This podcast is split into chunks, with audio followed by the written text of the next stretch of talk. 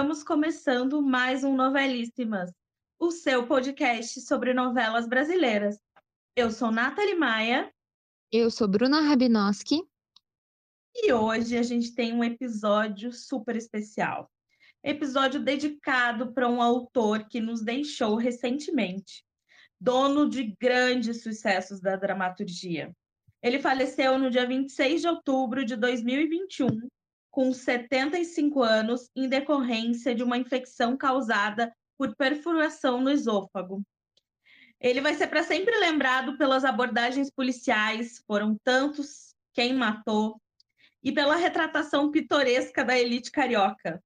Foi o autor que melhor mostrou como é o high society, como é o glamour, como é a sofisticação, e foi um autor também que deu muita voz para vilões carismáticos e mocinhos, assim, digamos, que também cometiam gafes, erros e problemas.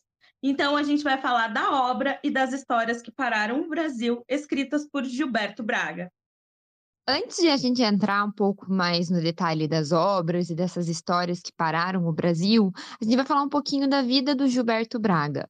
O Gilberto Braga, ele cursou faculdade de letras na PUC do Rio de Janeiro.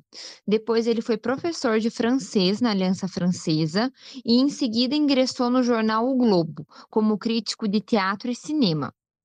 Estreou como autor televisivo em 1973, quando assinou dois episódios do caso especial As Praias Desertas e Feliz na Ilusão, na mesma época em que atuou pela primeira vez como novelista. Gilberto Braga foi o primeiro autor brasileiro formado exclusivamente para televisão. Ele jamais escreveu para teatro. Ele também fez adaptações de clássicas obras literárias para TV. Em 75, foi responsável pelas adaptações dos romances Helena, de Machado de Assis, que seria adaptada novamente em 87 pela extinta TV Manchete, e Senhora, de José de Alencar mas o maior sucesso nesse filão foi Escrava Isaura, em 1976, baseado no romance homônimo de Bernardo Guimarães, cujo êxito foi enorme.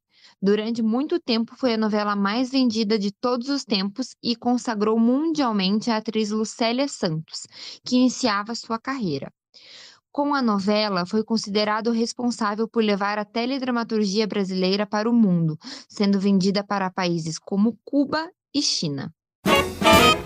E agora a gente vai falar sobre o hit Dancing Days.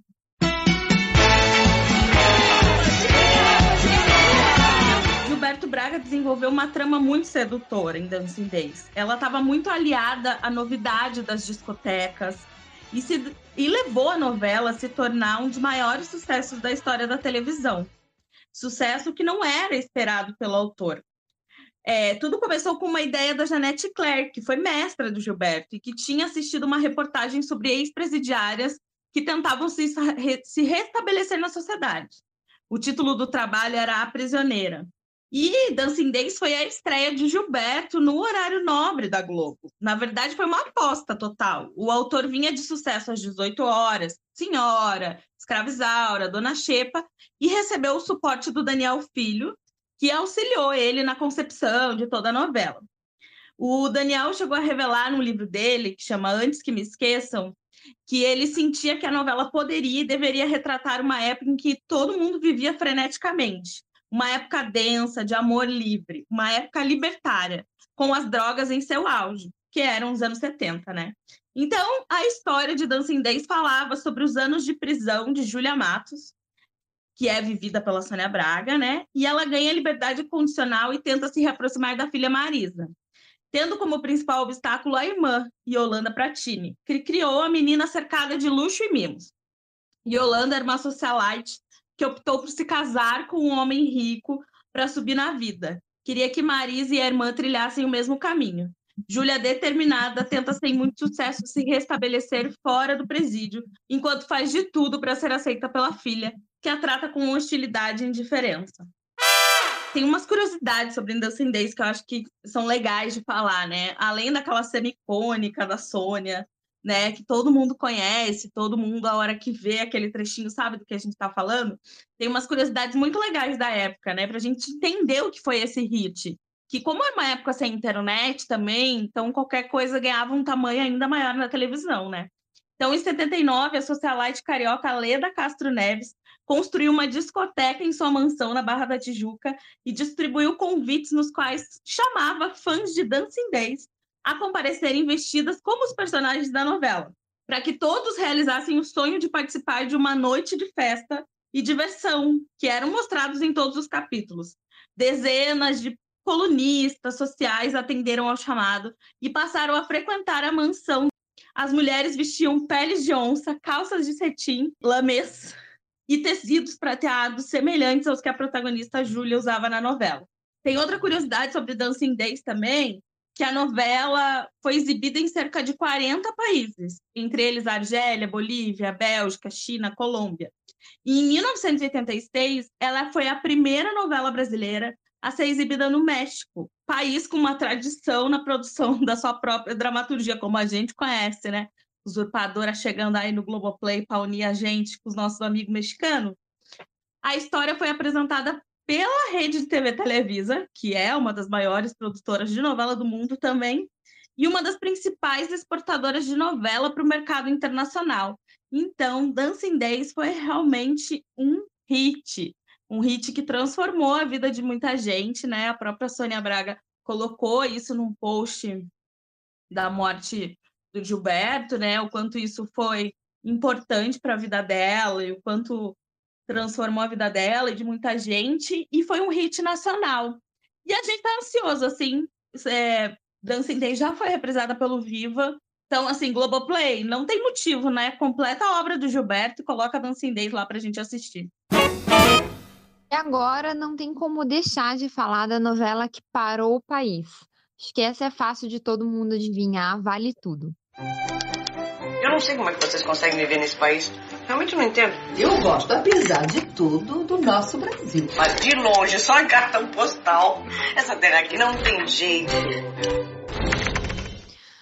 A novela contava a história da jovem Maria de Fátima, vivida pela Glória Pires. A Glorinha, por sinal, foi presenteada ao longo da carreira com diversos papéis em várias novelas do Gilberto Braga.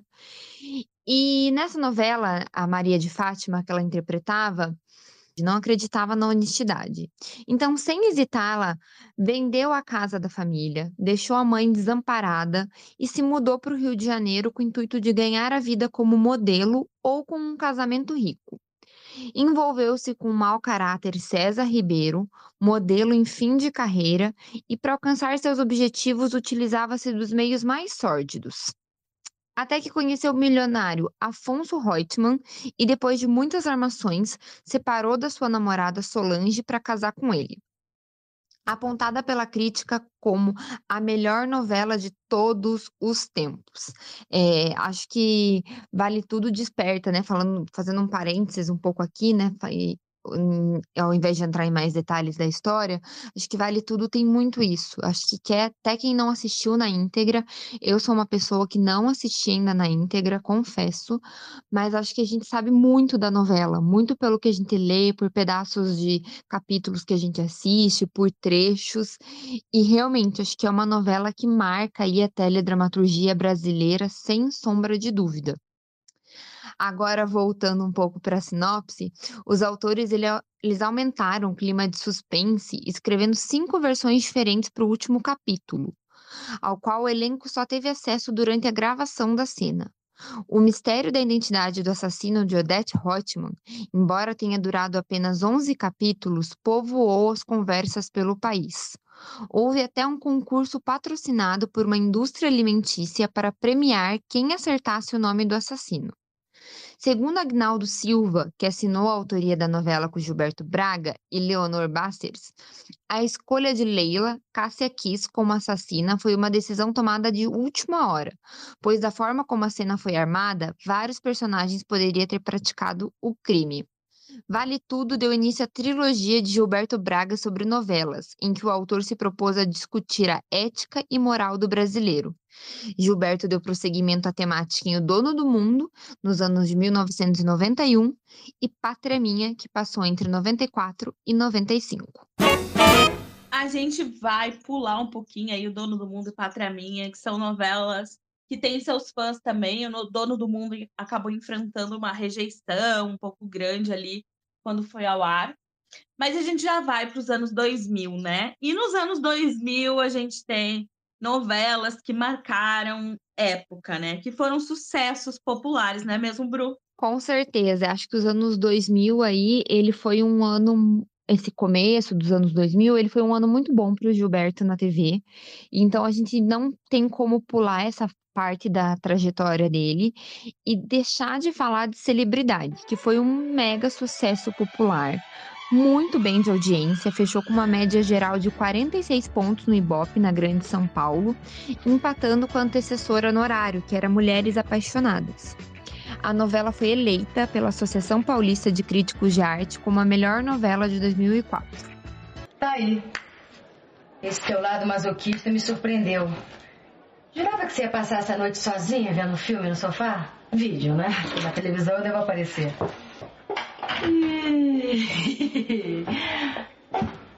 Ainda quer ficar trancada comigo no banheiro? Esse teu outro lado eu também não conhecia. Vou te contar um segredinho. Eu até gosto, sabia? Mas você não faz o meu tipo. Será que não? Aí, na época, várias coisas surgiram e foram faladas, né? A novela foi acusada de fazer apologia ao mau caratismo, porque ela tinha aquela galeria de vilões carismáticos, que a Nath até comentou aqui um pouquinho no começo. E tem alguns destaques, né? Alguns intérpretes aí, a Cláudia Abreu e o Fábio Assunção, que brilharam muito nos papéis da Laura Prudente da Costa e do Renato Mendes, naquela disputa pelo poder. Acho que são exemplos claros disso. É, até hoje, né? Quando passa alguma cena, quando você vê a foto, quando você você lembra muito, muito desses dois vilões aí que conquistaram todo mundo, roubavam a cena. É, eles realmente brilharam muito na novela. E também tinha a Ana Beatriz Nogueira e a Natália Timber, que deram as suas Ana Paula e Yolanda um tom de comédia. Sem falar no Márcio Garcia, como o Michê Marcos, que era o comparsa nas armações da Laura. Também brilharam na novela Isabela Garcia, como a sacoleira Eliette, Débora Seco e Juliana Paz, da dupla Darlene e Jacqueline Joy. Essas duas, olha, também era acho que roubaram muito a cena, acho que cresceram muito na novela. Elas eram queriam fazer de tudo para ficar famosas e também elas passavam dos limites, eram aquelas personagens que o Gilberto fazia muito, né? Que não tinha uma linha de só bonzinha, só boazinha ou totalmente má. Sempre tinha essas pessoas com a índole duvidosa. E acho que era muito aí o caso dessa dupla de maluquinha. E também tinha o bombeiro Vladimir, que era o Marcelo Faria, um sujeito simples, bondoso, sem ambição, e ele era um bom contraponto ali com a Darlene, né, com a personagem da Débora Seco. Ele ele trazia um pouco dessa dessa bondade que faltava na ambição dela. E eu acho que é isso, acho que quando eu falo, eu adoro celebridade, eu acho que fico, fico até triste quando eu lembro que no Vale a Pena Ver de Novo ela não foi bem, mas eu acho que em novela das nove é, acontece muito isso quando ela é reexibida e no horário da tarde, porque ela teve que ser muito tesourada, celebridade, né, no horário, né, pela faixa etária. Então, realmente, tem coisas que perdem o sentido, ficam muito picotadas, então acho que isso atrapalha muito, mas eu sou uma pessoa que gostei muito muito de celebridade, gosto de celebridade. Acho que tem vários pontos assim hum, super positivos e acho que uma das né, principais cenas aí da teledramaturgia é, é de celebridade, né? A cena aí da Cláudia Abreu com a Malu Mader, ela se estapeando no banheiro. Acho que é um marco na TV. Acho que é daquelas cenas que passa, todas as gerações sabem, sabe do que está acontecendo, sabe de trechos de fala da cena. É, então, acho que deixou ainda por cima, a novela deixou um legado aí nas novelas brasileiras. Ah, quer ver o meu prêmio? Tá lá em cima da minha mesa, depois eu te mostro. Mas olha, não encosta o dedo não, que pode marcar, tá? Na verdade, eu acho que um troféu foi pouco. Você não foi premiada o suficiente, Laura. Cinismo não combina com você. Foi por isso que eu vim aqui. Para te mostrar pessoalmente a minha admiração, não só pelo incentivo à cultura, não você tem tantos outros feitos admiráveis na vida. Mas vamos começar pelo roubo da minha ideia, que foi o que te trouxe aqui hoje à noite. Tá aqui o meu prêmio pra você. E pela armação pra tirar o Claudio Honor da empresa, mais um prêmio pra Laura Prudente da Costa! E por ter feito o Ernesto afundar a empresa! Você quer dar? Quer dar? Não, muito bom, assim, e celebridade, é isso que você falou, tem uma coisa dos vilões serem carismáticos, claro, e tem uma coisa do embate da Maria Clara com a Laura, e que tem um lado da vingança, que é sempre bom de assistir, mas eu acho muito legal ver o quanto a, a Débora e a Juliana são gratas ao Gilberto, assim, todas as entrevistas que elas dão, assim, porque elas realmente elas puderam fazer de tudo, né? A Débora brinca, eu, eu pude fazer de tudo, apresentei programa, é, tudo que, que elas puderam imaginar, elas fizeram, como Jaqueline e como Darlene. Então, a Débora já, já era um pouquinho mais conhecida, né? Já tinha uma carreira um pouquinho maior, mas a Juliana era muito início da carreira dela. Então, foi muito legal ver as duas brilharem tanto assim. E agora vamos para Paraíso Tropical, esta novela que está em reprise no canal Viva. Bom lugar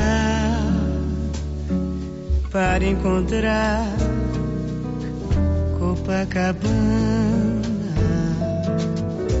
para passear à beira-mar. Copacabana. Paraíso Tropical começou em Depois um 2007. E aí é uma novela que liga muitos pontos, assim, que mostra um Gilberto muito sendo Gilberto na hora de escrever. É, ela tem uns problemas no início da novela, assim, tem um tom um pouco masculino ali, que é muito forte, porque tem aquela figura do Antenor Cavalcante, que é do Tony Ramos, fazendo super bem, aquela parte de umas conversas de negócio muito sem fim. Então você começa a estranhar um pouco. Só que mesmo assim, todos os núcleos da novela são interessantes. É, todos eles você gosta de assistir assim. Por mais que a novela, depois do capítulo 50, ela se encaixe melhor, eles dão uma suavizada nesse tom masculino, você se interessa por todas as histórias, né? Então, é, além disso tudo, o Gilberto enfrentou o problema da escalação, né? Ele queria muito a Cláudia Abreu no papel das gêmeas, Thaís né, e Paula, e a Cláudia estava grávida, então ela não pôde fazer a novela, né? Não pôde aceitar. E aí foi a Alessandra Negrini. É, ao contrário do que as pessoas acham, assim, eu não acho que a Alessandra Negrini fez de uma forma ruim o papel. A Alessandra Negrini foi bem. É, só que o papel da Paula, ele realmente é chato, assim, o casal principal não funciona muito. Ela e Daniel é muito forçado. Da segunda metade em diante, quando eles começam a ficar mais espertos, a novela começa a render. E aí, nessa novela, a gente tem o ícone da parceria da dupla de vilões impagáveis, que é Bebel e Olavo, Camila Pitanga e Wagner Moura. Não tem como não falar dos dois, né? Bebel- Eles estão assim, não tem uma cena ruim. Não tem. Você pode procurar, você pode caçar a novela toda. Você não vai achar uma cena em que os dois estejam parceiros na cena e a cena seja ruim. Todas as cenas são boas é carismático, o Olavo do lado dela fica de um jeito, e ela também consegue retribuir isso. Eu tô achando o máximo que o Wagner Moura é, tá dando várias entrevistas para a estreia de Marighella, né? E todo mundo tá perguntando de Paraíso Tropical para ele. E ele não tem redes sociais, né? Mas ele tá dizendo que ele. Ah, eu vi os comentários no perfil da Camila. Tô eu pensando que fake Wagner Moura tem para conseguir ver os comentários que estão fazendo no Instagram de Camila Pitanga. Ô, Wagner, estamos de olho nisso aí, hein? E aí ele tá surpreso que as pessoas estão curtindo rever. É, o casal de vilões é sensacional mesmo, não tem uma cena ruim, você ama assistir. E aí, o segundo melhor casal para mim da novela é Lucy Antenor, Tony Ramos e Glória Pires. Já fiz até um pedido, falando, Mion, junta esses dois no palco do, do Caldeirão, já que você tá fazendo esses encontros do Tem ou Não Tem.